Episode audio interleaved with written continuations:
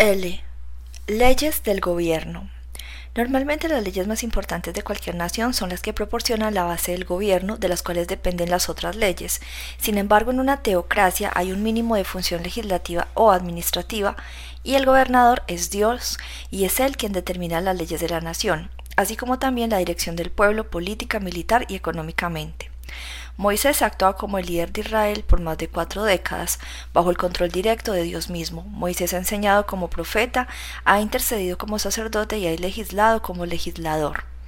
Los sumos sacerdotes Aarón y Eleazar han compartido las responsabilidades de Moisés en la conducción de las actividades religiosas, algo que constituye una parte tan vital de la vida cotidiana de los israelitas. Además, se ha designado un consejo de 60 ancianos de 70 ancianos para que ayuden en la administración de los asuntos nacionales y no debemos olvidar el liderazgo patriarcal continuo proporcionado por los jefes y los líderes dentro de cada tribu. A la luz de una estructura como esta es de gran interés que Dios anticipe el deseo del pueblo de un rey en los años venideros y proporcione determinadas pautas en esta época tan temprana. A. Acerca de un rey. Selección de un rey, Deuteronomio 17, 14, 15. Cuando hayas entrado en la tierra que Jehová Dios te da, tomes posesión de ella y te la habites y digas, pondré un rey sobre mí como todas las naciones que están en mis alrededores, ciertamente pondrás por rey sobre ti al que Jehová tu Dios escogiere, de entre tus hermanos pondrá rey sobre ti, no podrás poner sobre ti a hombre extranjero que no sea tu hermano.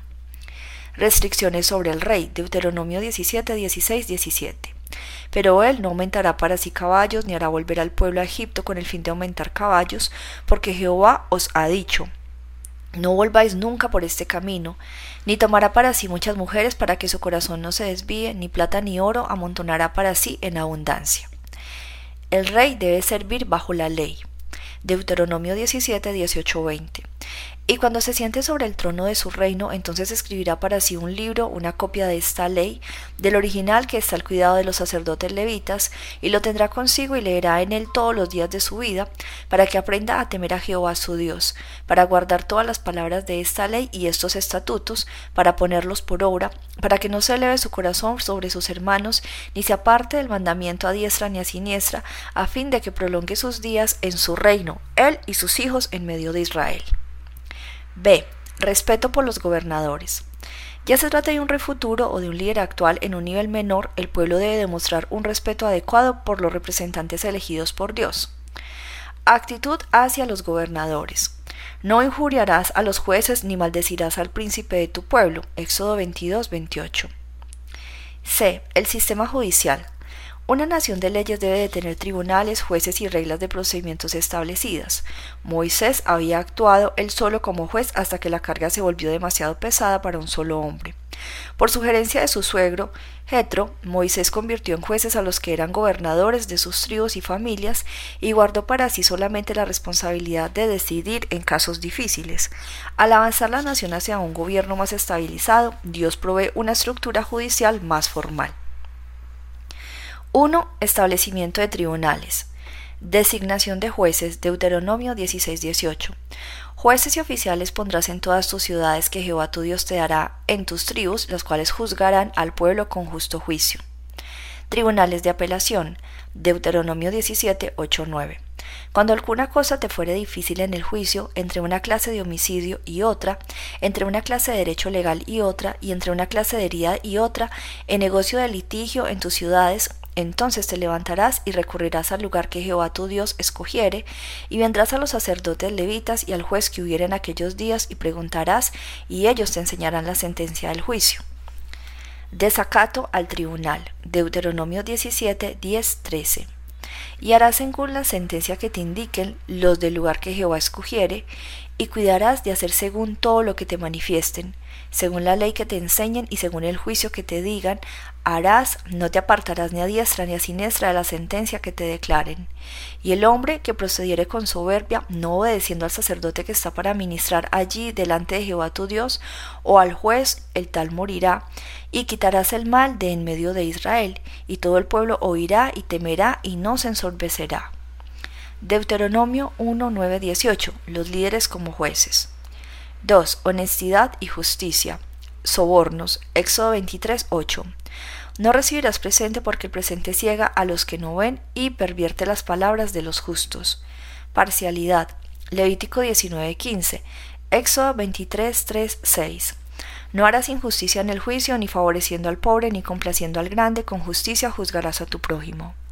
Justicia para los desfavorecidos. Deuteronomio 24, 17, 18. No torcerás el derecho del extranjero, ni del huérfano, ni tomarás en prenda la ropa de la viuda, sino de que te acordarás que fuiste siervo en Egipto, y que de allí te rescató Jehová tu Dios, por tanto yo te mando que hagas esto. Importancia de la justicia. Deuteronomio 16, 19, 20. No tuerzas el derecho, no hagas excepción de personas, ni tomes soborno, porque el soborno ciega los ojos de los sabios y pervierte las palabras de los justos. La justicia, la justicia seguirás para que vivas y heredes la tierra que Jehová tu Dios te da. 3. Testigos. La veracidad de los que atestiguarían contra otros es tan importante para la honestidad y la justicia que se la reconoce como uno de los diez mandamientos básicos. Se prohíbe el perjurio. Deuteronomio 5:20. No dirás falso testimonio contra tu prójimo. Testimonio justo. Éxodo 23:1, 2. No admitirás falso rumor, no te concertarás con el impío para ser testigo falso, no seguirás a los muchos para hacer el mal, ni responderás en litigio inclinándote a los demás para hacer agravios. Acusaciones falsas. Éxodo 23:7. De palabra de mentira te alejarás y no matarás al inocente y justo, porque yo no justificaré al impío. Castigo por acusaciones falsas. Deuteronomio 19, 16, 21. Cuando se levantare testigo falso contra alguno para testificar contra él, entonces los dos litigantes se presentarán delante de Jehová y delante de los sacerdotes y de los jueces que hubieren en aquellos días. Y los jueces inquirirán bien, y si aquel testigo resultare falso y hubiere acusado falsamente a su hermano, entonces haréis a él como él pensó hacer a su hermano, y quitarás el mal de en medio de ti, y los que quedaren oirán y temerán y no volverán a hacer más una maldad semejante en medio de ti, y no le compadecerás vida por vida, ojo por ojo, diente por diente, mano por mano, pie por pie. Cantidad de testigos. Deuteronomio 19:15. No se tomará en cuenta a un solo testigo contra ninguno en cualquier delito ni en cualquier pecado en relación con cualquier ofensa cometida. Solo por el testimonio de dos o tres testigos se mantendrá la acusación. 4. Castigo, responsabilidad personal. Deuteronomio 24:16. Los padres no morirán por los hijos, ni los hijos por los padres, cada uno morirá por su pecado. Límite para los azotes. Deuteronomio 25:1-3. Si hubiera pleito entre algunos y acudieran al tribunal para que los jueces los juzguen, estos absolverán al justo y condenarán al culpable, y si el delincuente mereciere ser azotado, entonces el juez le hará echar en tierra y le hará azotar en su presencia, según su delito será el número de azotes. Se podrá dar cuarenta azotes, no más, no sea que, si lo hirieren con muchos azotes más que estos, se sienta tu hermano envilecido dentro de tus ojos. El entierro del criminal colgado. Deuteronomio 21, 22, 23. Si alguno hubiera cometido algún crimen digno de muerte y lo hiciere morir y lo colgaires en un madero, no dejaréis que su cuerpo pase la noche sobre el madero, sin falta lo enterrarás el mismo día, porque maldito por Dios es el colgador, y no contaminarás tu tierra que Jehová tu Dios te da por heredad. Página 255.